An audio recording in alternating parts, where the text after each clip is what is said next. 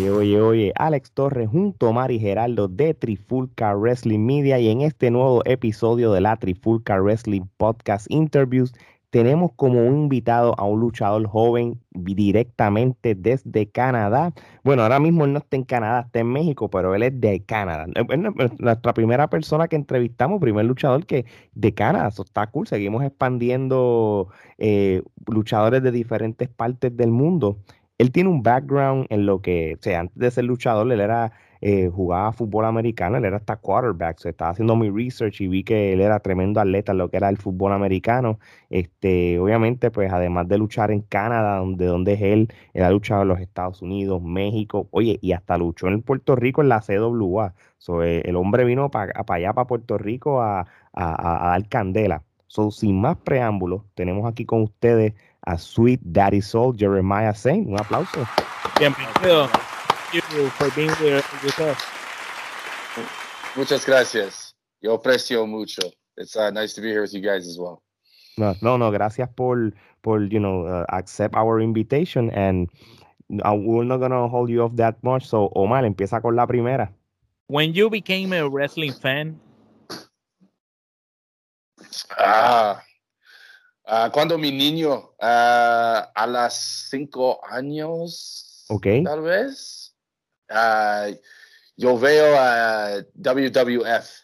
Um, entonces, mi, mi favorites, eh, luchadores, eh, Stone Cold, Steve Austin, The Rock, uh, Undertaker, um, mucho diferente uh, grupos, uh, DX, uh, Nation of Domination, um, todo, todo, uh, yo quiero todo WWF, uh, pero cuando en uh, 1990s to 2000s. No, okay. Attitude Era. Eh, yeah, Attitude Era, exactamente. Uh, es mi favorite tiempo en uh, pro wrestling por mí. Okay. Entonces yo tengo WWE Network ahora y yo veo solo 1990s uh, Attitude Era Wrestling you're you're yo soy igual que tú so you know uh, I love so, I, I, I, love uh, la attitude era pero a mí me gusta the golden era you know the Hogan mm -hmm. Honky Tonk Man Warrior sure. era too.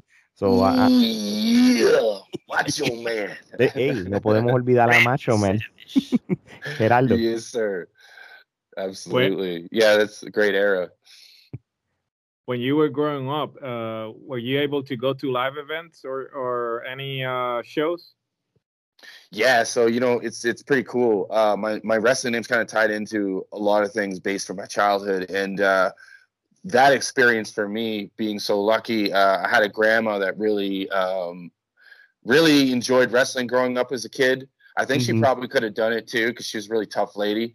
But I, you know, I just fell in love with it at a young age, and she saw that, and something I really gravitated to. So she, I think, woke up my aunts at 4 a.m. to go to Ticketmaster because it was the first time they had wrestling in Winnipeg for like 10 years, and Jericho was main eventing against Steve Austin on the card. So I was super pumped because Jericho, of course, being a hometown guy, and Steve Austin being arguably the biggest star ever. Um, so my grandma woke up at 4 a, 4 a.m. in the morning and uh, got these tickets with my mom, and I got floor seats. So wow. I got to go run up. Um, I got to go run up uh, to the um, the guardrails and, mm-hmm. kind of watch all the entrances. So you know, I got to see Kane and like Austin like within a foot from me and stuff like that. So that was like, as a I think I was uh, nine years old or ten years old at the time, and I was just like, whoa you know, just blown away.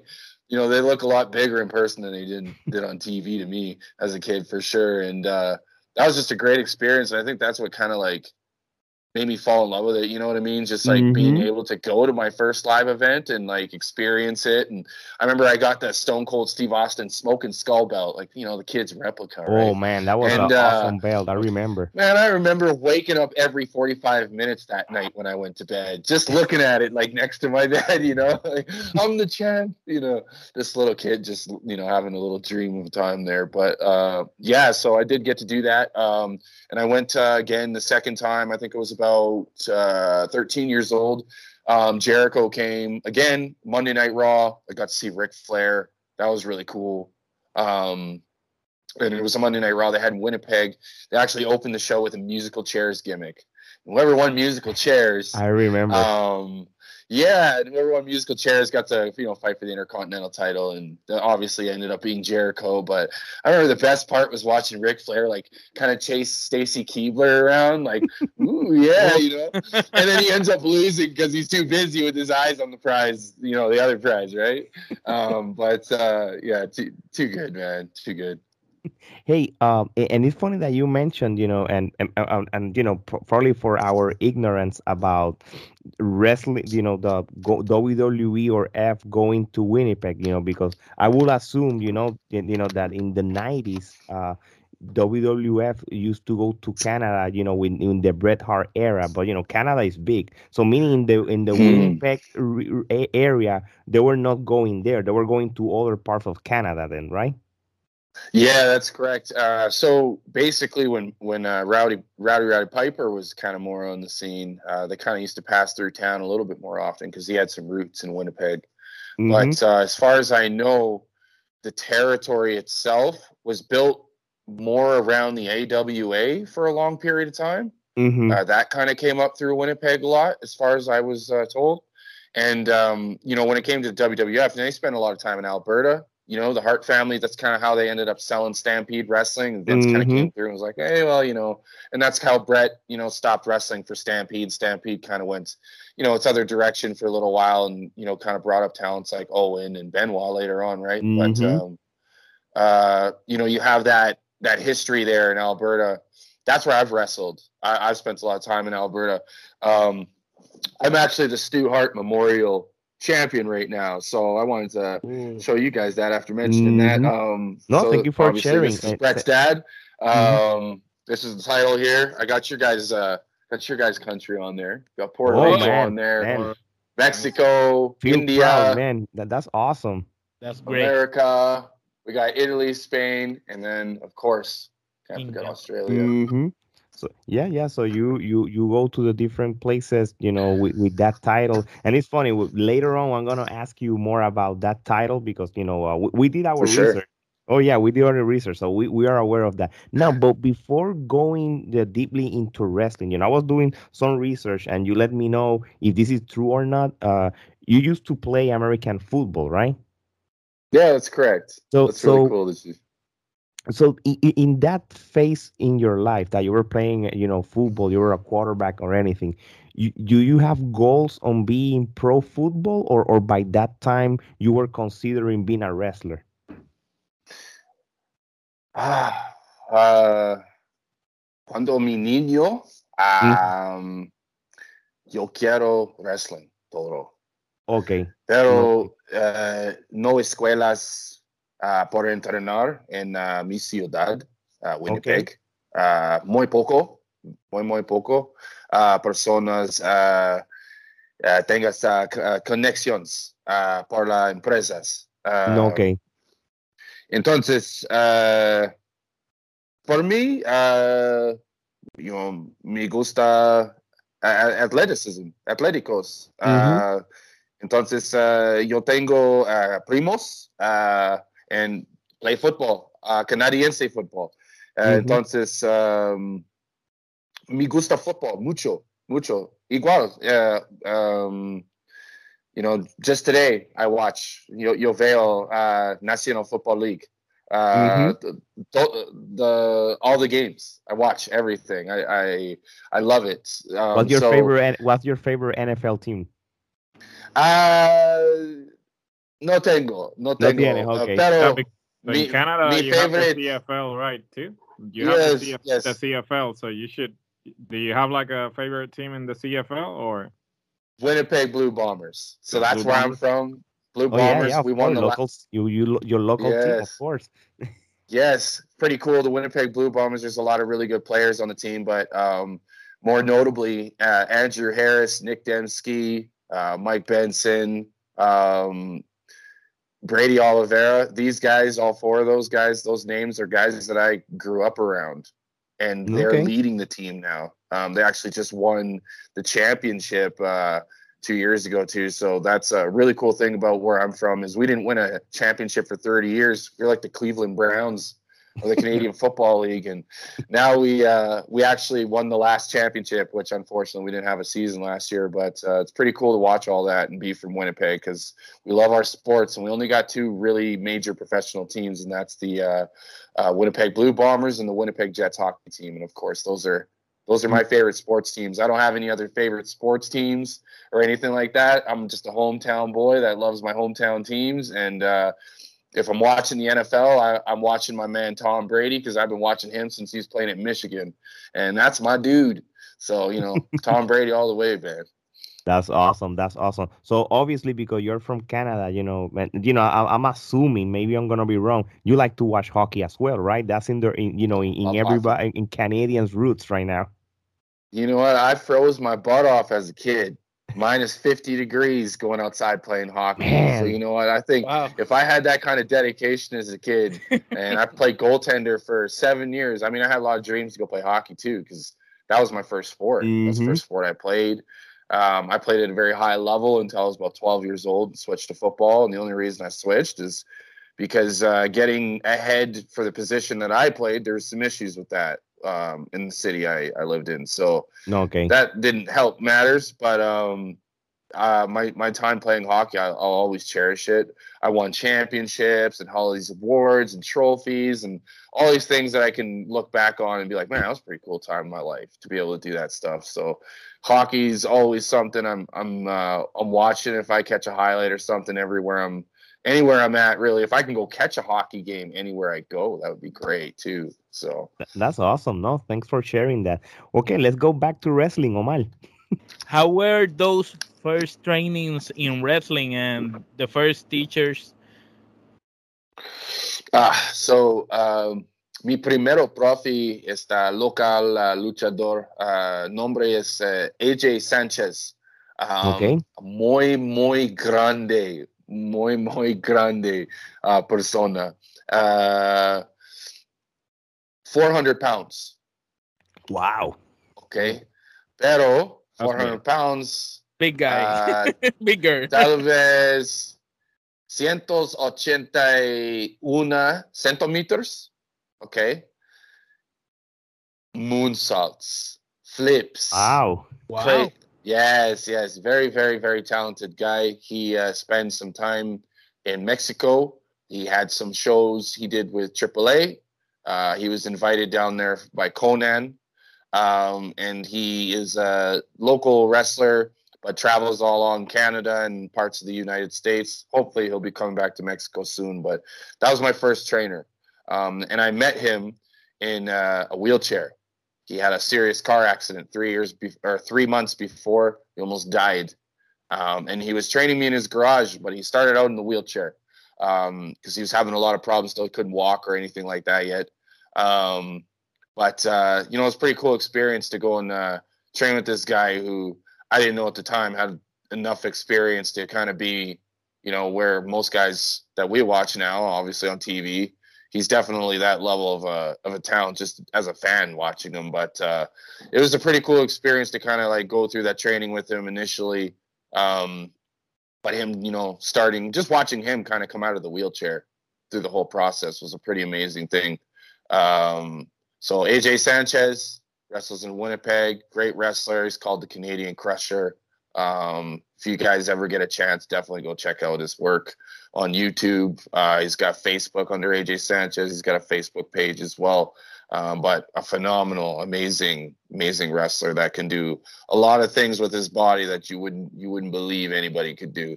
He's got that uh, big Van Vader athleticism. I think. No, I okay, okay, maybe yeah. a little bit more. That's so, a good way of saying um, it. Yeah. So, um, but uh, starting there, and then I went to Lance Storm School, the uh, mm-hmm. infamous Lance Storm Wrestling Academy. Um, I spent a session there. I was in the same uh, training class as uh, Dominic Mysterio. Um, if you see the class photo from that here, you'll see me right next to Miss Dominic wearing a good old Tupac shirt. Shout out to Tupac, baby, my favorite. so, um, but uh, yeah, so I did that. That was great. Lance Storm is a great teacher. He's obviously one of the best athletes to ever ever be in the wrestling business by far. I mean, everybody kind of touts him for that. So uh, mm-hmm. that's definitely what I got to learn a lot of. Is just by watching him, and obviously he's got a great mind and stuff too. So there's a lot of things I got to learn. Um, I also got to be a part of a TV show, a TV series. It's called uh, Paper Champions. Uh, I believe it's still on Amazon Prime. Don't quote me on that. I think it is. I hope it is. I, I don't know. Um, so unfortunately, I can't say yes or no to that, but I can tell you that it did exist, and uh, I did it with uh, Lance and my entire uh, class that I was in that year. So that was a pretty cool experience to do with him. Um, also so got to have my last. Uh, oh, you're talking about a reality show, right? It's uh no, it's kind of like just a TV series, like kind of oh, like a okay. goofy comedy. Yeah, oh, got it, like got it, a, got it. It's it, it was uh yeah, it's one of those things you got to just go watch. It, it's it's really interesting. Um, but uh, a great experience to be on a set and stuff like that, and kind of get a feel for those types of things. And Lance had a scene in the uh, show and stuff like that too, so it was a really great experience. Uh, 2018 fall uh, Lance Storm Wrestling Academy class, and then I joined the uh, January class. Um, unfortunately, I got diagnosed with celiac disease in January that year, so that kind of was messing my body up quite a bit. So I did mm-hmm. half the session with Lance there, but again, got to meet some really good guys and uh, got to do some, you know, cool trainings and stuff with Lance again. And um, then I kind of went through pretty bad injury and broke my ankle, dislocated my right shoulder, which I'm still waiting for surgery on the right shoulder. The ankle's okay, but uh. Uh, I've been wrestling with a dislocated right shoulder ever since um, just after that Lance Storm uh, 2019 January session. Um, and I've dislocated my shoulder up to about 75 times now. I, I lost count around like 60. Um, but it's happened in matches. anyway, man. happened in matches and stuff like that too. But uh, I, I want to give up. So anybody who does listen to this, I just want you to know, like, don't don't ever give up, man. No matter how much things hurt or if they're popping out, like, just keep going because I'm a testament to somebody that's just kept going and I'm still doing it.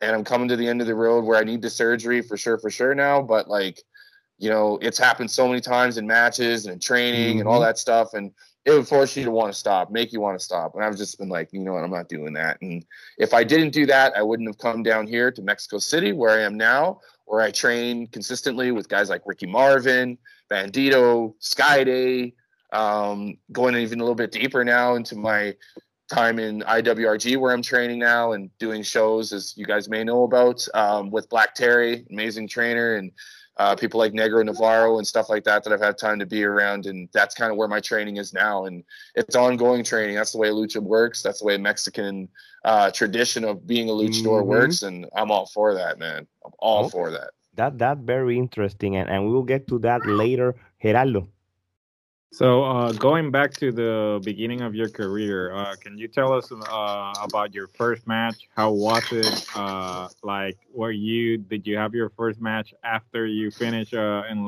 Storm school, or did you have a first match before that? So, um, my first match I had in April. Uh, it was April twenty, technically twenty first, which was a Rumble um, but first match match was the following day. Um, and it was like a gauntlet kind of thing. Um, okay. It was called an Outlaw Challenge. Uh, there's a local guy by the name of Adam Knight. Um, and he's kind of got like a bit of a Stan Hansen type of a gimmick. Um, okay. Definitely throws a throws a heavy clothesline. I'll tell you that much. but uh, got a Stan Hansen type of gimmick, anyways. Um, nice guy. Um, you know, uh, took me on my first little rodeo in the ring, man, and it, it was a pretty cool experience. Um, but uh, you know, it's it's it's interesting. You you don't really know what you're getting yourself into. Some of these people you step in the ring with, you know, they'll they, they want to know if you really want it, you know. So my first match was a bit of a hard hitting contest, and I, and I appreciated that for it for sure. Um, yeah. So you know, uh, you, now you mentioned you know your your first matches experience and everything uh when you started wrestling or your or your first matches uh, as you were mentioning the that uh i don't want to i don't know if you're your gimmick name or your nickname that sweet daddy soul is that something that that's the name that you have since day one, or or or or, or you start with a different with your regular name? Just uh, started with Jeremy Joseph. Uh, Okay. En uh, la primera razón uh, para Jeremy Joseph uh, este en mi ciudad, Winnipeg. Mi fútbol carrera es muy buena, muy, Sí. muy buena. Entonces muchas personas conozcas mío. Es Jeremy Joseph, de quarterback. Con afro. El grande, grande afro. And Mi Okay. afro, uh, a key. Oh wow, that, Abajo that's a uh, big helmet. afro, Yeah. Like, like Yeah, yeah, yeah. like a disco guy. Yeah, exactamente.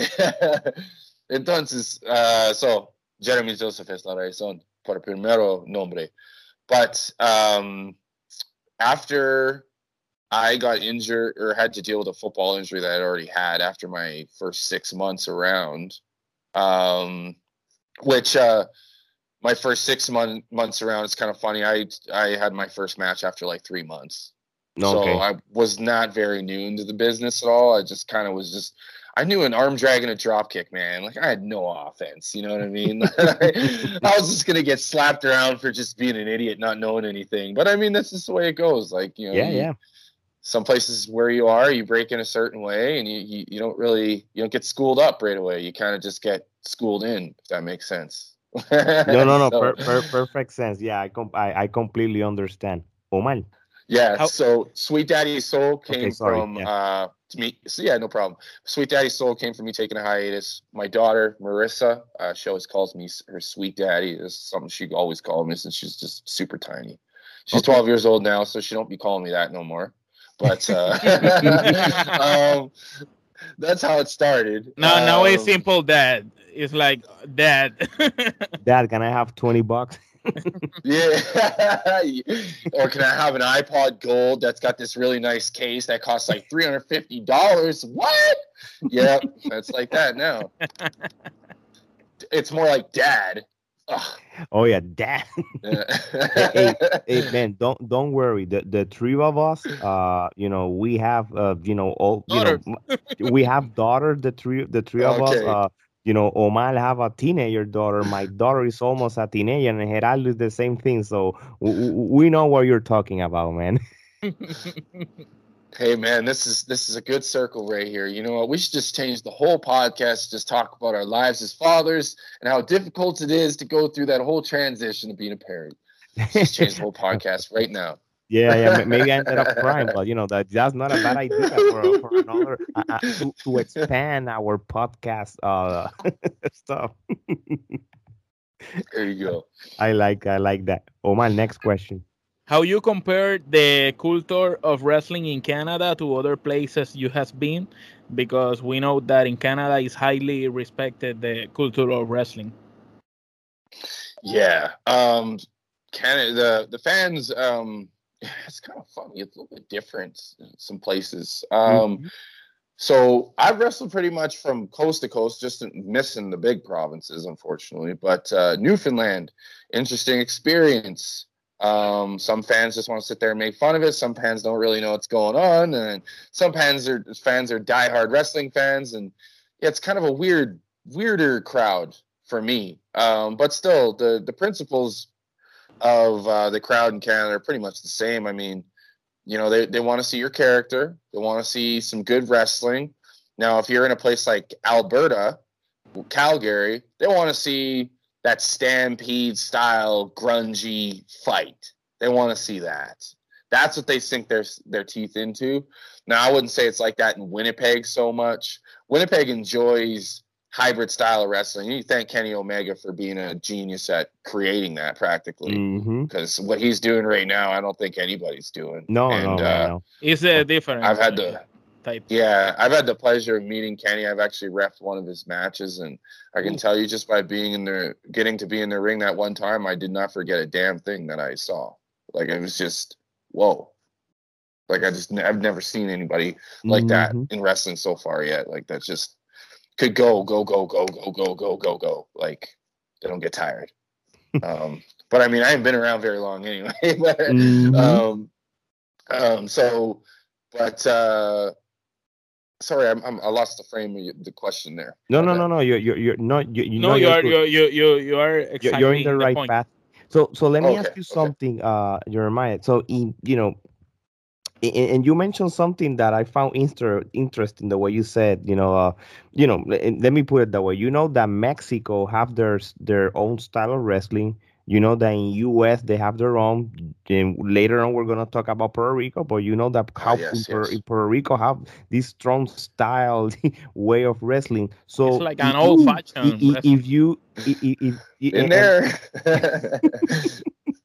so if if you want to describe better the the way yeah, the, you is the wrestling in Canada, you know, for sure. you know, you the is by region or or or, or there's an overall from the whole country to Mm, see. Okay, I no, would Canada mhm, or it's more hybrid, like you by said. region.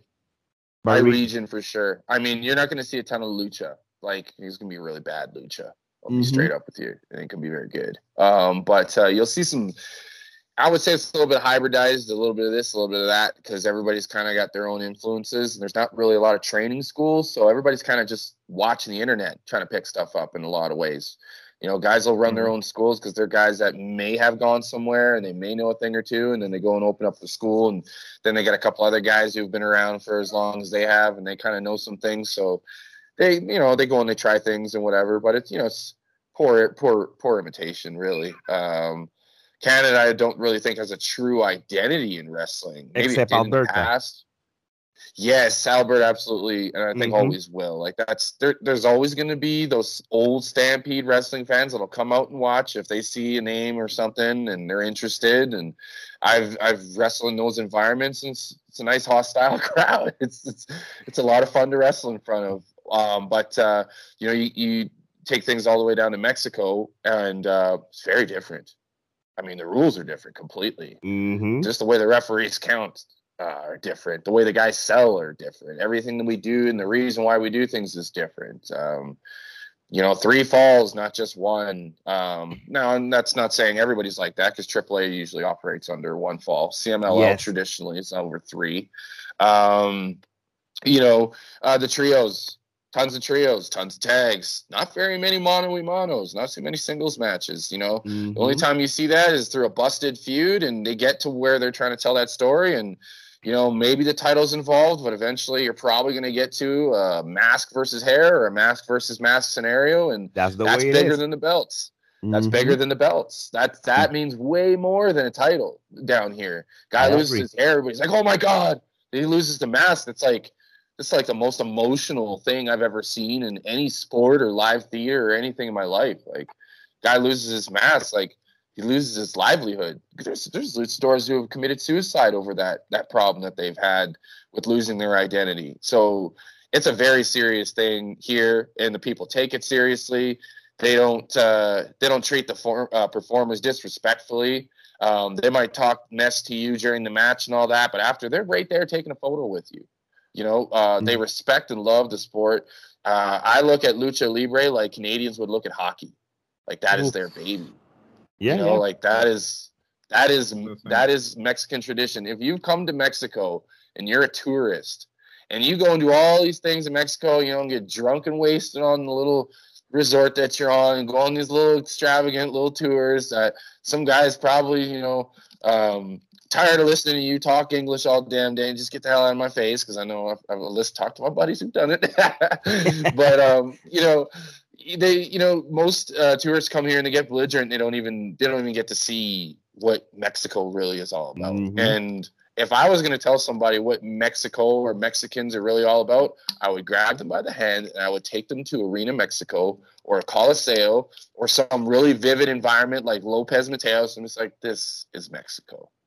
This is what it's all about. This is here. the spirit of. Mexico. Exactly it's more like a this is the soul of these the uh, this is the soul of mexican people this is how they express themselves and they'll dress up as halloween characters they might not even be a luchador their entire life but i guarantee you they probably know some moves i guarantee you they learned something and they could probably go in there and do stuff better than 90% of the canadian wrestlers i know that's the fans that's Mhm. facts Okay, okay. uh. Puerto Rico. Uh, I, I, Yes. it, it's this is going to be really short, um, unfortunately, and I'm going to blame the pandemic for that, um, because my experience of wrestling in Puerto Rico is unfortunately just under a streamed environment uh, with no crowd, so that was kind of hard to do. But you know, I had fun with it anyway. We still had people watching. It's just you know, it's just a crew. But uh, I will say this: um, the talent in Puerto Rico is definitely more uh, of a hybrid American indie style with a lot of Japanese flavor into it. To me, to be, and I would say the Japanese flavor because they like to hit hard, they like to hit snug, and I and I appreciate that. so it's uh it's it's more I would say Japanese with that a little bit of that American indie in there because there's some guys like Justin Dynamite and El Cuervo. Love that guy's gimmick, man. He's he's a Cuervo star. is, is a Star. star. star star and his story is incredible what an incredible story he has and um you know the the, the tradition of the Colóns and you know savio vega and um all the all the just all the stuff like you know you can feel that when you're around some of these wrestlers like they're they're very prideful of puerto rican wrestling tradition and uh i got to meet uh some of the ladies wrestlers i wrestled with uh roxy um Mhm. That is, She's Roxy really, really is, good. is is like the top uh, girl in, in wrestler, woman wrestler in Puerto Rico. I re- She's, at least for the she's past really year. good Mhm. she's, She's, very, uh, very, very, very good. and yeah. she Yeah, she a along with Raven. Marie, top two right Yeah. now. We, And Roxy is like a hardcore uh, girl. yeah and uh i mean i mean stay tuned because she just came back but I, i'd be remiss if i didn't mention uh my best friend's wife vanilla vargas is back on the Uh. scene fellas so I know, stay I tuned know. for some more Yeah, yeah. vanilla baby but uh my best friend australian suicide is the reason actually why i ended up coming out to puerto rico so That was shout my out next australian question. How you suicide ended up over there? AAA. Um, but uh, that's thanks to him. Uh, somebody I talk to all the time. When I say best friend, I I mean that literally. Um, that I'll I'll uh, I'll do anything for that guy, man. That's, That's cool. uh, that's that's a know. solid dude. Um, but uh, he's over there right now raising his little girl with Vanilla, and they're doing a great job as parents. Um, I'm very happy for them. Um, but uh, yeah, watch out for both of them on the scene because Oz- Ozzy's going to be out there for a bit. You guys best believe that. So you're going to be seeing him flying around all over Puerto Rico now, is what I'm hearing. yeah yeah right, right now you know uh, by by the time you know the, the these uh podcasts or and or interview will you know will be available uh you know now that you're mentioning you know uh both you know both Vanilla or the Australian suicide uh both of them they're gonna be part of the new Latin American wrestling entertainment as well you know you're seeing it on, on you know in, in the social media and everything so that they're part of that big expansion to make that roster uh, uh Bigger. bigger. You know and yes, hey, absolutely. yeah we have the Uh, chance uh, Vanilla just won the women's championship in CWA. Actually, she she won the women's champ- championship in uh, in CWA yeah you're he's right NWA. So she, she she's Nice. good. Yeah, we have we have the opportunity of interview her uh, back in 2020 when when the the pandemic. she pandemic. was in thing- Mexico. Yeah, she was in Mexico by Ah, that time, yes. and, and I remember clearly that it was this. You remember that that, that WrestleMania that was uh, without crowd. They was inside the performance Yes. center. It was that Yes. Saturday. I remember after we finished recording, we said to her, "Hey, well, well ni- nice meeting you, and we're gonna hang out because we want to watch WrestleMania." And she said, oh, "I didn't remember there was WrestleMania today, but it was a nice, Yeah. nice interview. So people that are, are listening to this podcast, you want to go back to 2020, you can definitely listen to Vanessa Vargas' uh, interview. She mentioned so many interesting stuff about the business of wrestling as of, as a woman, a point of view. So fully, Oh fully, yeah, fully. Recommended. Gerardo. Yeah, so uh, at the beginning of the interview, you mentioned that uh, you are currently the Stu Hart uh, Memorial Champion. Uh, how does it feel uh, winning that championship? Uh, a championship uh, that pays homage to basically one of the uh, Canadian legends and probably a world legend because he's known uh, all over the world as one of the best and obviously one of the patriarchs of the Hart dynasty. So, how does it feel to have that uh, championship currently? Well, you know, it's uh it's obviously a tremendous honor to uh, wear a belt with uh, Stu Hart's face mm-hmm. on it. Mm-hmm. Um, as a kid, you know, you grow up and you you watch all these documentaries and DVDs and stuff like that, that they had out when I was growing up. And I mean, the Hart family, uh, the complete DVD is called uh, Hart and Soul, actually. Um, I talked about the entire family and just story of like, you know, the way they grew up and the things they went through, things Stu went through. Like, you know, it sounds like Stu went through quite a bit uh, growing up as a kid and stuff. Um, so there's there's a lot of things that tied into like where his toughness came from and you know what he really meant to wrestling and stuff just as a whole. Um, just the kind of person he was, you know, how he treated people. Um, I know my grandfather, uh, Ron, uh, sold a car to him. so there's a little story there. But um, he was like one of the nicest guys, you know. Um, and uh, I pride myself on being a nice person. Um, I went through a lot of stuff. Uh, I, I did not have an easy life growing up at all. Um, so there's uh, that element of toughness that comes with looking at uh, this title every day. You know, I hold on to it, or when I take it to the ring, or, or you know, or put it on a fan's shoulder. Like it, I just I see strength in it. You know what I mean? It's just uh, it represents strength. Um, Stu was strength. He was he was Alberta wrestling. He was Canadian wrestling, and mm-hmm. um, to a lot of people, he was uh, what professional wrestling should and would anyone hope to always stand for. So um, I can't even really describe into words what it means. I just know that I was a big fan of Owen. I was a big fan of Bret. You know, I was a big fan of Dynamite's work and British Bulldog and the entire Hart Foundation that Brian Pillman included.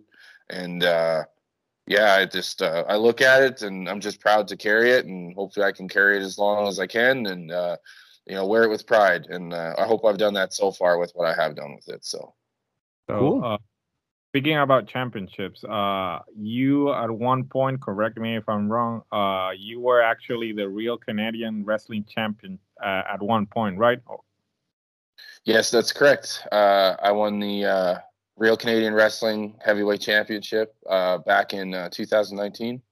Um, I held that title for a very short period of time um, because, uh, like I mentioned a little bit earlier, I had a really serious injury. Unfortunately, that injury happened in a main event of a show in Calgary in a championship match, of course. And um, that's how I lost the title. Uh, basically, I took a really, really nasty back body drop over the top rope, slingshotted by a guy. Um, and uh, the impact of the landing completely shattered my tibia, tibia and fibula, my ankles backwards. And from trying to break the fall, um, I had completely dislocated my right shoulder, which I'm currently needing surgery for. Okay, okay. So and and you know now that you're mentioning you know uh, uh, two different companies, you know the the Can Can-Am, do I, do I say it right? The Can-Am Wrestling. Yes. And and Can-Am Wrestling. And the and the other one uh, that you just mentioned too, the Real Canadian Wrestling. Uh, it, it, it, those two uh, indie companies uh, uh, uh, are they are like strong uh, companies in, within their region. You know, I was look, doing some research For about sure. you know the Canadian wrestling. You know, in in, the, in different regions of that, and and I and then going through their social media and stuff like that. It seems that you know both companies, you know, they're, they're pretty pretty good and pretty active of of what they do. So uh, mm-hmm. it, it, I'm right, or or how? Call rivalry, if you will. That's oh, basically oh, okay. what's going okay. on that's up a there right to... now. Okay, that's a good yeah. way to there's uh, they uh, they're definitely competing back and forth. Um, I would say one's been the more established, obviously been around for about 19 years now, RCW, Real Canadian Wrestling. Got to give big props to Stephen Owaschuk and his father, Vic Owaschuk, for holding that ship together for as long as they have because man, that longevity is something hard to beat in indie wrestling. You don't see that very often. Exactly. Company hanging around that long and uh, holding it together, holding the ship together, and then constantly doing whatever they can to run more shows. So, you know, big ups to them. Um, I've worked for them, spent a lot of time over there.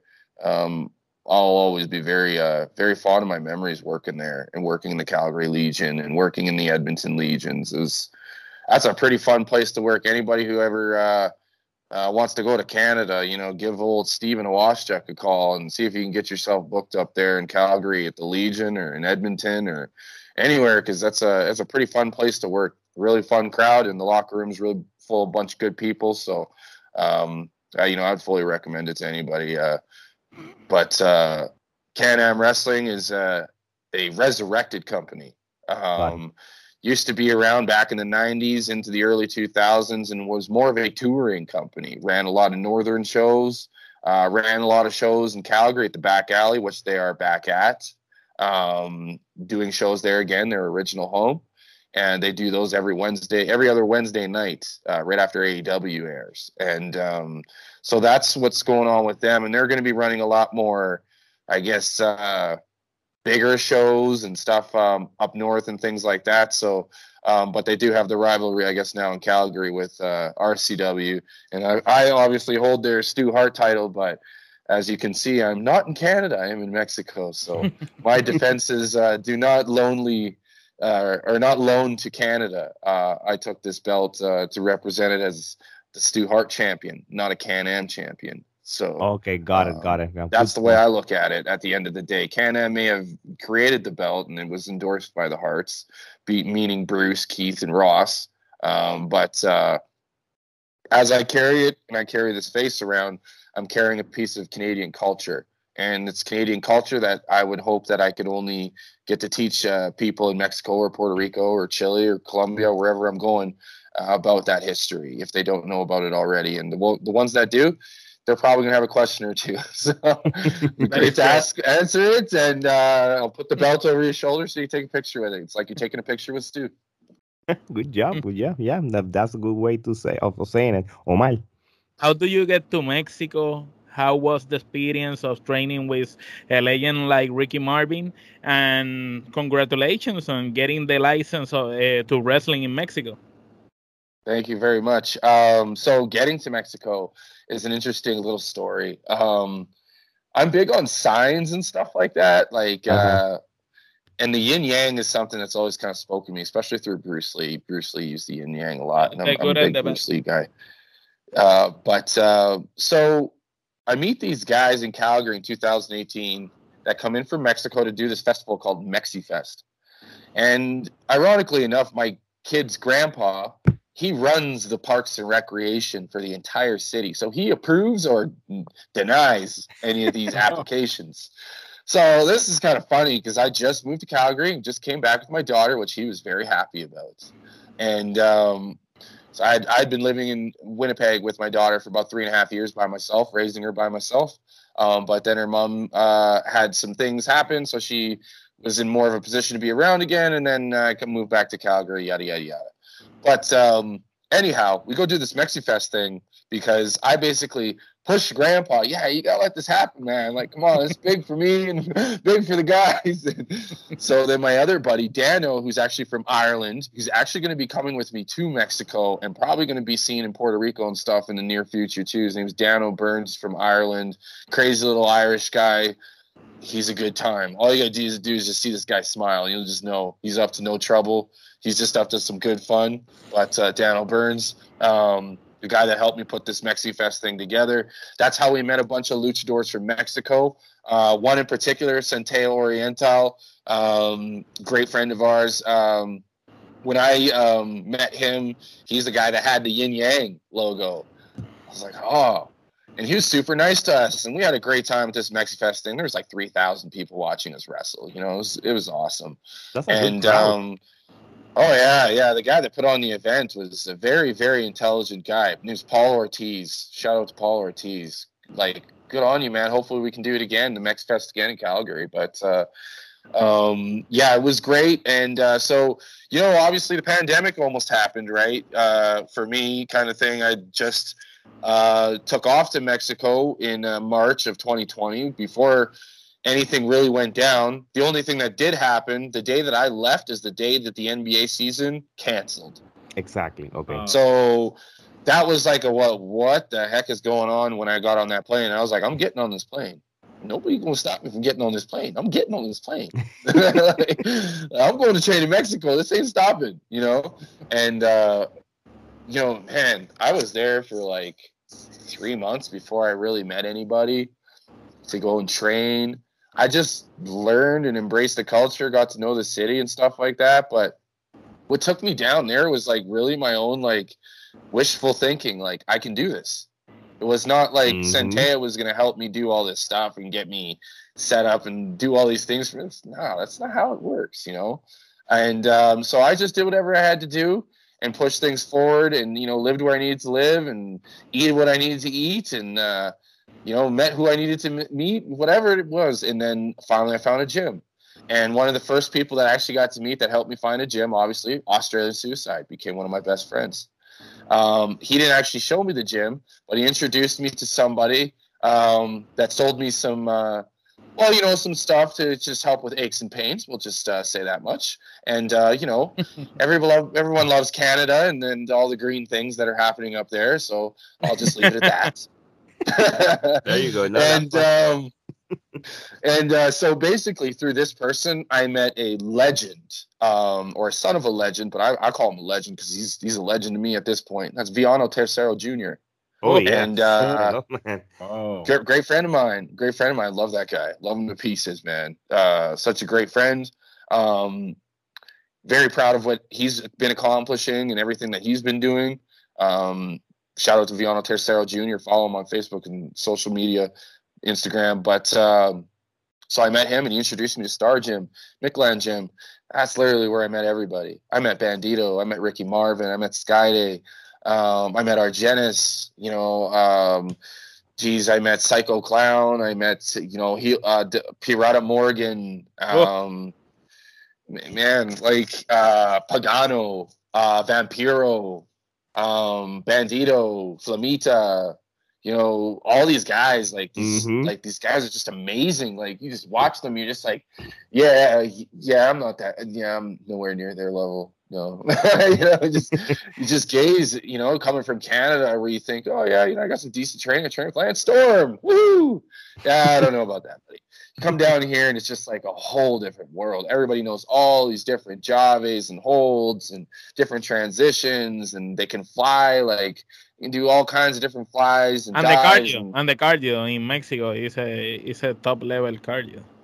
Exactly, top level. Like you got to be able to hang, and if you can't hang, like sayonara, like you, you you you you just won't belong. They won't accept you. You know what I mean? You got to be accepted too. You got to earn your respect here and stuff like that. But uh, yeah, it's it's it's pretty amazing uh, the way I kind of came in and broke in here, and all the people I've met and where I'm at now um, like wow, it's it's just kind of mind boggling to me now.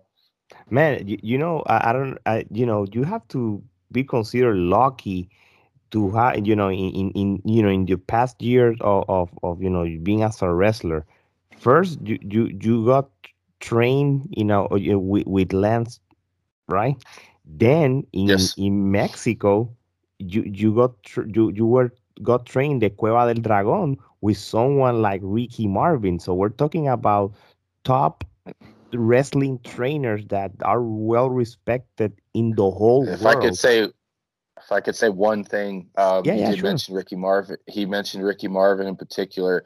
Ricky Marvin is like my brother now. I love this guy to pieces. I, I, I would I would step in front of a bullet for this guy. He's taught me so much. Uh, he's given me so much just not just as a trainer, but as a friend, as a brother. He's always there. Like he's a great guy. We he's a great guy. Yeah. He's a great, great guy, man, um, and an amazing wrestler. And, and he's a legend. He was in pro wrestling Noah.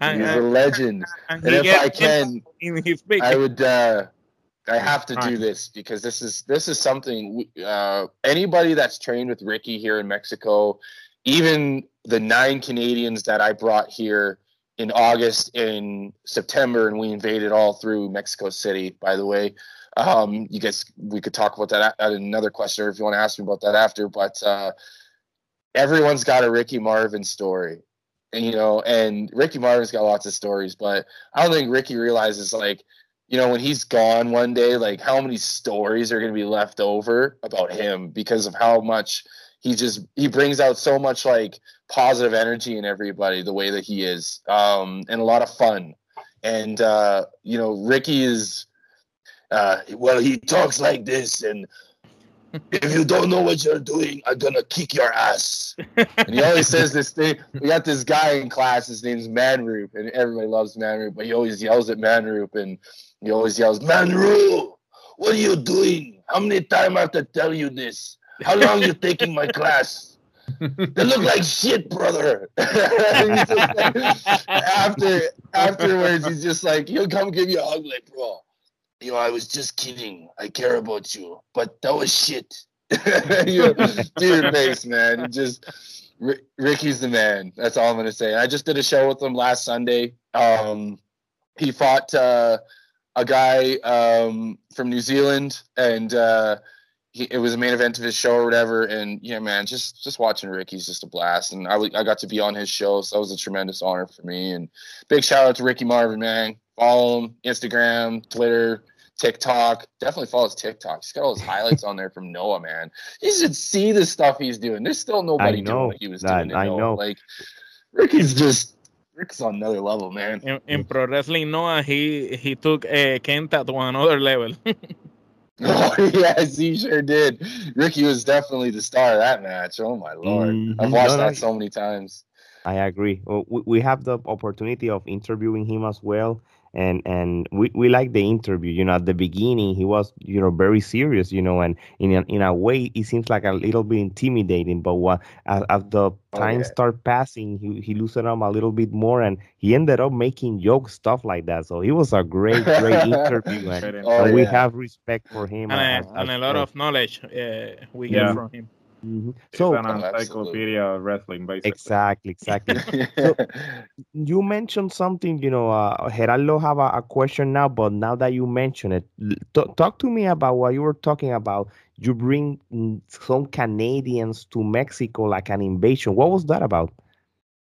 Yeah, so um, basically, uh, August uh, 1st, we had our first Canadian arrive here, Miles DeVille. Miles above, I'm doing this correctly um, follow him on uh, follow him on Instagram, Facebook, Twitter.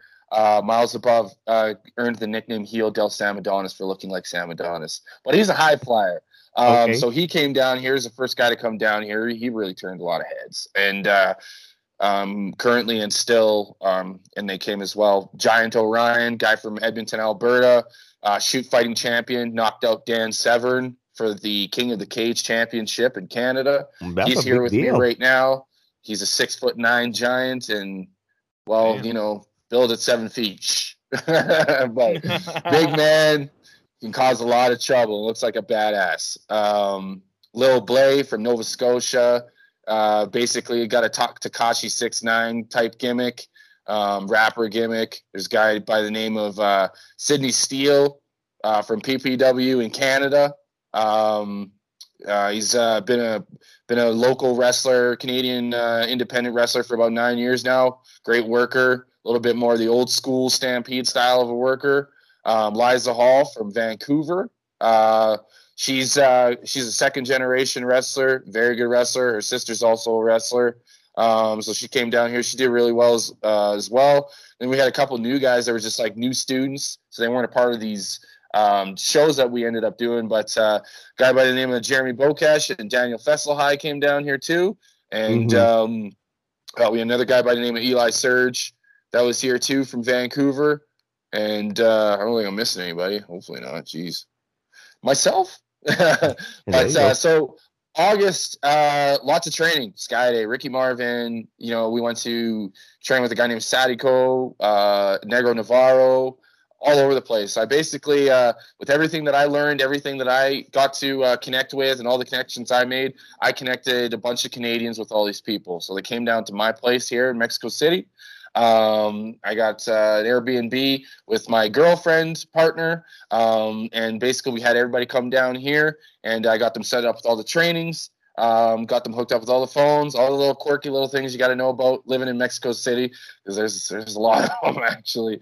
But uh, so I got everybody set up, and then uh, you know, a lot of the promoters and the gyms and stuff we went to and things like that, the arenas to train, everybody was pretty happy with the way we were as performers. Um, obviously, these people knew me already, but uh, me vouching for some of these people, uh, that ended up working out really well. So um, we wrestled pretty much everywhere. Uh, me and a couple of guys went to Veracruz. Um, everybody got a shot at uh, Rena Mamaluchas. Um, we main evented Naucalpan as Team Canada. Uh, we main evented a like kind of like a CMLL type show for Rey Bucanero, um, where we we did that as Team Canada. Um, we main evented Arena Azteca Budokan like three times now as Team Canada. Uh, did a AAA uh, kind of like a AAA spotlight show with uh, was it, uh, Octagon Junior, Bismo Negro, Lady Shani, La Hiedra. Um, did uh, main event of the show, or sorry, semi main evented that. Yeah, so mm-hmm. we've done a, a, we did a lot of stuff. I think it was like seven shows total I did with everybody, and um, you know, it was just a blast. Really, like um, the things we got to do, uh, the experiences we got to have, the people we got to work with, like names like Hijo del Dr. Wagner and uh, Hijo del Pirata Morgan, Herodes Chacho Jr., um, getting to do uh, things with Bandido at Bandido's gym for Big Lucha, um, getting to work with Esther Moreno and El Oriental and the entire Moreno dynasty. Um, you know, there's, uh, geez, like the, list just goes on and on and on mm-hmm. and on mm-hmm. of like all these amazing people who've been involved in in everything, and you know, people like Esther Moreno who kind of took us under her wing as like her her little Canadian kids. You know, we call her her our lucha mama at this point now. Like that's who she is to us. So, um, you know, just the and you know, just getting to debut and, and uh, do things in like IWRG, like that's a big deal. You know, uh, mm-hmm. I've realized that not a lot of really great luchadors here ever main event that building. You know, that's kind of reserved for like top spots. You know what I mean? And we've been lucky enough to be a part of that, even after all the Canadians have left, and there's only three of us left here. Me, you know, being here for a year and a half now, but um, Naucalpan and Lopez Mateos and getting to do stuff at Coacalco, such a cool little venue. And, you know, there's, there's a lot of big things coming up now too. Uh, so that whole Canadian trip, Canadian invasion, doing the interviews with people like Mas Lucha, Estrellas del Ring, and all these big, big news outlets, like, it was a pretty cool experience. It's the first time there was ever a Canadian invasion, a Team Canada invasion. So I can say that I led a Team Canada invasion in uh, Mexico in my wrestling career. So I'm really proud of that. That is That's great. awesome. That's awesome. Thank you for sharing that, Gerardo. Yeah. You were recently in Vegas for uh, Future Stars of Wrestling. Uh, how was that experience? Yeah, it's awesome. Um, before I went to Mexico uh, last year to you know start everything that we just talked about, um, I got to go stop in Vegas and uh, I got to meet Sinn Bodhi and a bunch of the crew at uh, Future Stars of Wrestling. Big shout out to Sinn Bodhi. What an amazing trainer. That's the main reason why I was in Vegas. Um, I knew I wasn't going to be there on a show day, although I, I wish I was. Um, but uh, I literally went there to go train with Sinn Bodhi. Like that's just legitimately the reason. Um, that was I, Vegas is cool, but like I didn't party. I walked the strip at like was it like 9 a.m. like the day I was leaving. I was there for 24 hours. 24 hours. I kid you not. I get off my airplane. I go to a store. I go to my hotel had some trouble checking in. It was a belligerent dink at the hotel desk. I apologized after. I was like, man, like your card's not working. I went back like three times to the desk, and they're just like million mile lineup. I'm like, this is horrible. Never stayed on the on the strip. So if nobody knows anything about staying on the strip, have some patience because you're gonna be waiting in line, brother. but anyway, um, so, you know, I go go to my hotel, get my stuff in there, lay down for like five minutes, go find some like gluten free food, eat it. Then I give my sh- shout to my buddy Ricky Tenacious, great wrestler out of Las Vegas. Um, amazing gimmick, does like a Vegas singer type gimmick. You gotta watch this guy; he's unreal. Uh, Ricky Tenacious. Um, so I gave him a shout because I had met him the time before, and Sinn had us had like a tryout match together, and it was great. I, I loved working with this guy and no hesitations. He, he, responds right away. Yeah, bro, I'll come pick you up right away. No problem, man. Meet me at the front door. like, oh shit. Thanks, Ricky. So we go to training and Sinn's there. We do the training. There's another there's another guy I got to meet that was pretty cool named Brett the Threat. He's pretty new on the scene out there, but really good wrestler, really good look. Um, got to train with Sinn, man. It was just awesome. You know, um, got two hours in there with Sinn, and then Chris Bey rolled in just after, former X Division Impact champion. Yes. Um, yes and he gave us some advice, and it was really nice to hear that, and you know, to hear some things from him. And uh, Ricky took me back to my hotel, and uh, woke up next morning, walk strip 9 a.m., got back to my hotel, grabbed my bags, went to the airport, went to Calgary, and um, got off the plane in Calgary, went straight to the venue, got dressed, wrestled, first match of the night, or sorry, second match of the night, defended my belt. Uh, woke up the next day, trained with a guy that was local that were drove in like 14 hours. We trained with him a little bit. The next day, wrestled again Friday night, um, defend my title. Wrestled the next night, defended my title. Then flew at midnight to Mexico City. Got there at noon. Got off the plane. Uh, drove wow. to Arena Coliseo, Coacalco, and defended my title on Ricky Marvin's show. Oh Man. my goodness! you didn't skip. You're no, that was Vegas and champion. Vegas and on. You yeah, that was pretty crazy. Man, that that that that's huge. You know, uh, the people may think that WWE, you know, people, you know, those wrestlers that talk up now, you we're on the road 300 of 365, uh, you know, days, you know, in a yearly basis. But you know, if you're a good wrestler like like him right now, and and and you're getting called from other places to wrestler, it, it, it's still uh, uh, uh, it's hard to be a wrestler. You know, traveling all the time you know you go to this city you don't get to enjoy it because you go straight to a training or or to wrestler take the first plane then go to another one fight and then wake up to another. So you know it's re- hard. respects to you to, of doing what you're doing Thank right you. now. Yeah. Omar. Appreciate that man list your five favorite Canadian wrestlers of all time five favorite Canadian wrestlers well, um, geez, I mean, number one for me, like right out of the park, Chris Jericho, one hundred percent. Mm-hmm. Uh, that's my favorite Canadian wrestler. Um, I would say uh, for a second, um, probably Owen Hart. I'm a big fan of Owen Hart. Okay. I just love going back and watching what he does. Uh, just, just so smooth and so charismatic. It's just like how's this guy not the champion for like 10 years? Like this guy's just so good at everything. Yeah, um, but yeah, um, probably Bret Hart um, in the third slot, uh, probably Piper in the fourth. Um, and I would say probably Mentolo would be my fifth. I, I really enjoy watching Mentolo stuff, and he's the only uh, he's the only like he's the only black wrestler that like you know I have to like kind of look up to um as like a style that I would like kind of want to be a little bit more like. If you guys are not familiar with Mentolo, he's wrestled in Japan. He's okay. had matches with Jushin Thunder Liger. Um, he's also wrestled for CMLL uh, about just about eight years ago. Um, he's lo- more locally based, uh, kind of in Canada and the states now. Um, but uh, still wrestles, still can uh, still can go do his thing. Um, but a hell of a talent, masked wrestler, a masked Canadian luchador, and a true one because unlike most that would declare themselves a luchador, I don't think you can call yourself a luchador until you step foot in Arena Mexico. And I think that is a, a true fact. And Got he it. has. So uh, those would be my five for sure. Okay. And the only reason Kenny's not in there um, is because I've learned to appreciate Kenny outside of being a fan of him. Um, I think um, when it comes to Kenny, is I had started wrestling already when I had started to learn about him, whereas all these other people were people that I already knew about, um, had watch. a little bit of insight on. Exactly. So Kenny's something that I experienced while I had already started in the business. So I think that's why it's a little bit different for me with that. Whereas like I can't say I'm like a I can't put him in that list because those are those are the guys that I really like. Mm-hmm. So he's outside of it, like as a six or something. You know what I mean? Because I didn't grow up watching Kenny Omega.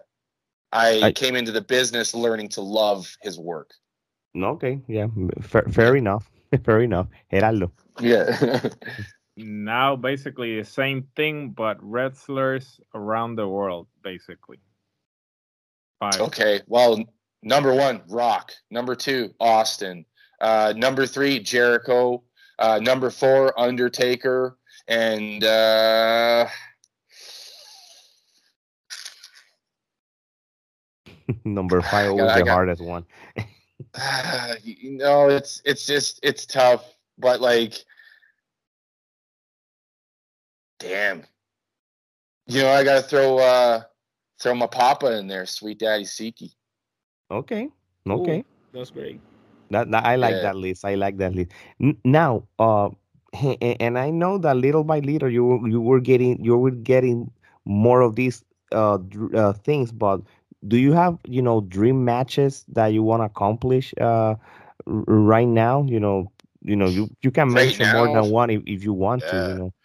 Man, if there's one I could really do right now, I, I swear up and down this is the only one that like I would think about because I think I would learn so much from it and just be like I just I just admire him so much and I and I didn't put him on the list either of the five because of again there's just like it's it's a it's a like I got into the business and learned about him. Human tornado. Okay. So that's your yeah, dream match would, right now. Got it. That would be my dream match right now. It'd be Human Tornado because I'm on the Indies and I know that I could probably have that match with him. It could probably happen. Like I could, I could even try to make it happen. Um, but I just feel like I'd learned so much from him and his style, and I know that my style is very much a um, a few hints of of his medicine or his sauce, if I if I if I will. Okay, okay, cool. Gerardo. We're gonna go to a section of the podcast in which uh, I ask you. Uh, basically, I tell you names, and you tell me the first thing that comes to mind. It can either be a word or a phrase. Uh, so basically, we call it toma y dame because in Puerto Rico, when you have the like the, when you when when you're punching each other, basically yeah. we call it toma y dame. So those punching exchange, yeah, yeah, pu- yes, exchange. So basically, we're uh, each other. yeah. So the first one, Sweet Daddy Siki. Oh, an entrepreneur to black wrestlers and to the success of black wrestlers within the wrestling industry. Okay. Legend. Master Skayde. The King of Llaves. Ooh. Real Canadian Canadian wrestling. Squiggy. CWA of Puerto Rico. Oh man. Um. Oh, geez, I really want to say this, but I know that I really shouldn't say it. So I'm just gonna say my. you, you're allowed to say it. Don't worry. In podcast world, we, we don't have the F, FCC. Have you know, yeah. okay, but we understand. It's all good. Yeah. dimes of Puerto Rico. Ah, man. One of the coolest dudes I've met in the wrestling business. Can Am Wrestling. Resurrection. Johnny Devine. Honey Badger. Sinn Bodhi. The Warlord of Weird. Ricky Marvin. Ah, well, I'm not sure if I know what to say, brother. but uh, I'm gonna kick his ass. I like it, I like it. Man rule! okay, we're done. Go ahead. Hijo del Wagner. Ah. Hijo del Wagner. Um, slap me again, motherfucker. Arena Mama Luchas. Mi corazón. Australian Suicide. Mi pinche hermano. And last one, but not least, Sweet Daddy Soul. ¿Quién es tu papi? I, I like your slogan, man. By the way, it's awesome. I'm sweet. I'm a daddy, and I got soul. hey Jeremiah, we have two more questions, and I will let you go. And I, I hope you're enjoying the, the this interview. Well, we are, man. You know, telling all yeah. your stories or your background. you, you guys know. are great, man. I'm, we got to do this again. Hey, anytime, man. For the sure. our virtual. Maybe we can do a. Maybe we can do a Team Canada one. I get some of my boys in here. You can, oh, you can meet that, some of the fellows. A one, debate, yeah. For a debate of, of. We love that idea.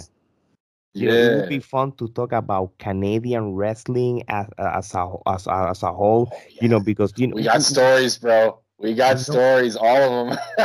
you know, every one of us have our, our, top five Canadian wrestlers of all time. Yeah, we can debate and everything. You know, we, we need yeah. to do a little bit of research, but you know, we'll, we'll, we'll talk about that off record. Okay. definitely will do it. For sure. all right. When when you finish uh, your career, how do you want to people remember you, and what you want to legacy to be?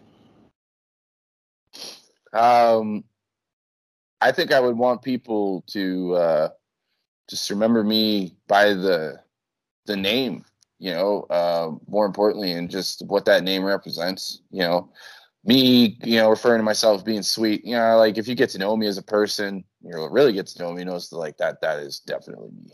Um, I will give the shirt off my back for people. Sometimes I'm too generous, too nice, but uh, you know, I'm willing to die by that sword. Mm-hmm. Um, Daddy, jeez, um, the relationship that I have with my daughter, uh, you know, her being my um, my biggest supporter, you know, and uh, being the reason why I'm probably still here today. Um, I always say, like, at 19 years old, my my my child saved my life when I met her she set me on the the different path and um, raising her as long as I did, uh, starting her grade school years. Um, you know, it was a really amazing experience for me because I didn't have a good relationship with my parents. I didn't have a good relationship with my mom. And uh, I know what it's like to be a kid who's out there who doesn't have a lot of support and is looking for support. And uh, if I can do anything with having this name and bestowing it upon myself, I suppose, or my daughter doing it, whatever, but uh, that I can help kids. And, you know, I'm big on quotes and stuff. So I know a lot of my shirts and merchandise are just going to bear quotes and probably in quotation of whoever said that quote. And I hope I can push those types of narratives and messages out to people within my work and the things that I'm doing uh, because I'm really big on helping people. Um, I know that like I can only wrestle for so long. My body's only let me do it for so long. Um, sure, I'd like to be like Skayde flipping around at 64 eating freaking donuts at class, but you know that's probably not gonna happen. but um, you know, uh, so just being a dad is not just uh, um, being a daughter or dad to my own daughter, but like being a dad and understanding what it's like to lead people and and, and put them on the right path and if I can put myself on the right path with my own gimmick then I think I can probably help somebody else, at least a person or two. And I know that uh, with some of the experiences I've had with fans already, I know that I'm helping a lot of them. And I haven't really even got my name out there at all yet. So I hope I can do something like that. Um, I don't want to be like Hulk Hogan. I don't want to be Ric Flair. I don't want to be, you know, The Rock, or even though he's my favorite, I just I just want to be a guy that everybody can remember being like, man, that's sweet daddy. okay. Like, it, kind of the way people remember the mask movie because that's the kind of where the character really came out of for me it's like oh that man i remember that guy it's like i don't need to be the first guy off someone's tongue i just want to be remembered for something good and then i gave back you know and uh as far as the soul thing goes um you know, there's uh I used to sleepwalk as a kid. I used to have out of body experiences and stuff like that. There are kids like that that are out there that are having these types of issues like I was going through. Um, you know, having stomach pains and problems and stuff like that. I'm all about the soul because uh, I think that's what I held on to to keep myself in this world. So um you know, there there's just so much that goes into that. I won't that's a story for another day, but uh when it comes to all those things, like it's just um I'm all passion, I'm all heart, and um, as far as the, my wrestling career is concerned, like uh, I would just hope that you know I could leave something behind, and you know, be a good uh, a good standard bearer for Canadian wrestling. And uh, I mean, I'm from Winnipeg. There's already two famous wrestlers from Winnipeg, but you know what? You got two white guys. You need at least one brother now. Come on. So I hope one day I can step up to those two guys and you know remotely even remotely be on their level or even stratosphere of it. So uh, hopefully whatever I do do you know is just um, awesome. I don't go down any bad roads. I can stay healthy and uh, be able to go play with my grand uh, grand grandkids later on in life and um, be an old fat guy in a in a good old rocking chair like my old grandpa used to be, and be like, "Yo, okay, okay, little kid, oh, stop now, we'll get grandpa's book now." I hope I can be that one day. And cool. you know what? I'll tell them all my my stupid wrestling stories, and they'll be like, "Grandpa, you're such a liar." hey, kid, I ain't lying to. I, I, I, used to be one day that guy that you look there. yeah, you talking about your grandpa right there. Grandpa, you don't have muscles. We talking about here that this ain't no fat now. Just some grandpa muscle right here. Man, th- th- thank God that you know when we get older, you know everything is gonna be digitalized and you know of records. You know, I, I imagine myself with you know with grandkids say, hey, you know, one time I do this podcast. Look, go to YouTube and, yeah. and search twenty years ago that, that would be funny. yes. hey, Gerardo, the last question. So, uh, what advice uh, would you give to someone that wants to uh, be part of the wrestling industry but is scared because they think they're going to fail? Well, good news. You're going to fail. but that doesn't mean you quit. So, mm-hmm. um, you know, you fail, you you learn. That's the best thing about wrestling is no matter how many times you fail you can always learn. And that's the root of becoming a great wrestler is learning from all your failures and um, constantly trying to improve whether that be in the ring or outside of the ring both equally matter. Uh, if you don't got your shit going on outside the ring then don't expect your shit to be going right inside the ring. If your shit's going right inside the ring and your shit's going right outside the ring you're probably going to be a pretty successful dude sooner rather than later. So um, I know for me, I've had some ups and downs. I've only been doing this for a little over four years now. Um, I've had a couple titles. I've traveled and wrestled in about four countries now, and uh, it's a struggle. It's a grind, but you know, um, only the strong survive. They say, and uh, yes. uh, sometimes it's sometimes it's a bit of a uh, hidden message because uh, the strong does not come within muscles. The strength mm-hmm. does not come within your feet unless you have the willpower and the desire to push yourself. So if you don't got that drive and that passion to actually do this, you know, you, you can go and you can go bench press 500 pounds and go and press Mark Henry's ass all you want, but he ain't going he ain't going to touch you because you can't do anything in that ring.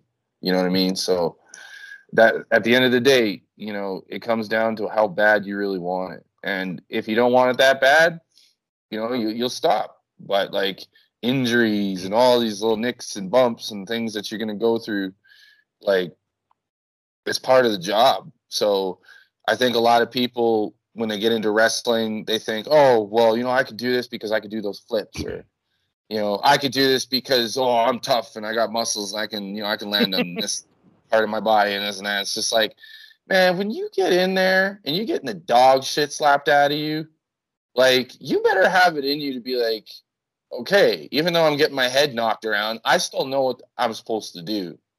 And I still know what my job and my role is here. And I feel like that's something that uh, it just doesn't happen overnight. And it takes a lot of time or mm-hmm. a lot of the right people being built around you to help you succeed at a very fast pace. But um, it's a tough go, and uh, I think the the the best thing I could just say to, to cap all that is, um, you know, your your life and everything that you go through within your life. That's what builds you to go and dance in the middle of that squared circle. So if you don't have the tools that you should have picked up in life to be able to go and put yourself in a situation where you got to constantly challenge mm-hmm. yourself over and over and over again because that's what wrestling is is a constant challenge of the willpower of the body of the mind the spirit and the soul and everything that goes into that into a physical manifestation if you cannot go through and, and push yourself to be the best you can be, there's then there's there's just no way that this is going to be the right thing for you. People bitch, they complain, they go through things, they go through problems, they go through ups and downs, they go through injuries. Do they quit? That's the question. Do you have mm-hmm. it or don't you? That's it. Good point. Good point. You know that I, I like the way you explain that. You know, and and a good way of closing this podcast as well. You know, so, hey, if people want to follow you in social media or or any other platforms, uh, go ahead and and you can tell everybody. Anyway, we're gonna put the links of, of your of your social media right here as well. You have uh, merchandise in prowrestlingtee.com as well. So the my the, yes. the this is the time is yours. Yes, absolutely. So, uh, Sweet Daddy Soul Facebook page, ding. Instagram, ding. um, I do not have Twitter, and neither should you. It's a negative social media to be having. No, I'm just kidding. I'll be on Twitter soon as well. Sweet Daddy Soul, just to spread a lot of love and positivity, and probably just some spiritual memes to you know try to offset some of the negativity on Twitter, hopefully. But uh, those are my three handles. Um, you can also follow Can Am Wrestling uh, if you want to follow my title defenses and stuff I'm doing with the Stu Hart Memorial Championship. Okay. Um, also, Mas Lucha, Estrellas del Ring. Catch me on there. If you're watching anything going on in Mexico, um, you'll see my pretty little face, my nice little hat, show up on the poster or two. Coming up soon enough. So that's uh, me. And of course, Pro Wrestling Tees. Um, I got a couple tees on there. Anybody that's a hockey fan, definitely check it out. You might want to get the t shirt I got on there. And anybody who's not, well, too bad. You're missing out. oh man. Hey uh jeremiah uh thank you again for taking your time you know to you know to tell your story. We we love it you know we have fun and and and like you said uh, you owe us that second uh interview or, or second podcast and, and we can bring your canadian uh, partners and we can debate and talk more about wrestling especially the culture of canadian wrestling. So we can do that yeah. very soon so i appreciate it, your time man yeah man muchas gracias amigos para todo and uh Uh, yo quiero uh, para una más podcast contigo, con todos, eh, pero con mis hermanos, mis amigos de Canadá. Pero yo aprecio mucho. Uh, thank you very much, guys. Yeah, yeah, no, no Thank time. And, and, people, you know, uh, uh, oh, the, please follow us on uh, the Trifulca Media, uh, Twitter, Instagram, Facebook, and even TikTok. Uh, go to our uh, YouTube channel, Trifulca Media. hit, you know, the the alert when you subscribe, you know, for future episode like this one. We have, you know, the majority of our podcasts in Spanish. We have a some few in English, you know, like Miranda Morales interviews that we did with her. But you know, hopefully we're gonna start, you know, interviewing more talents in, in, English like we did today, you know, and and you know it's gonna be so fun. So hey, uh, de parte de Gerardo, Omar, Jeremiah, and Alex, this is it. Hasta la próxima.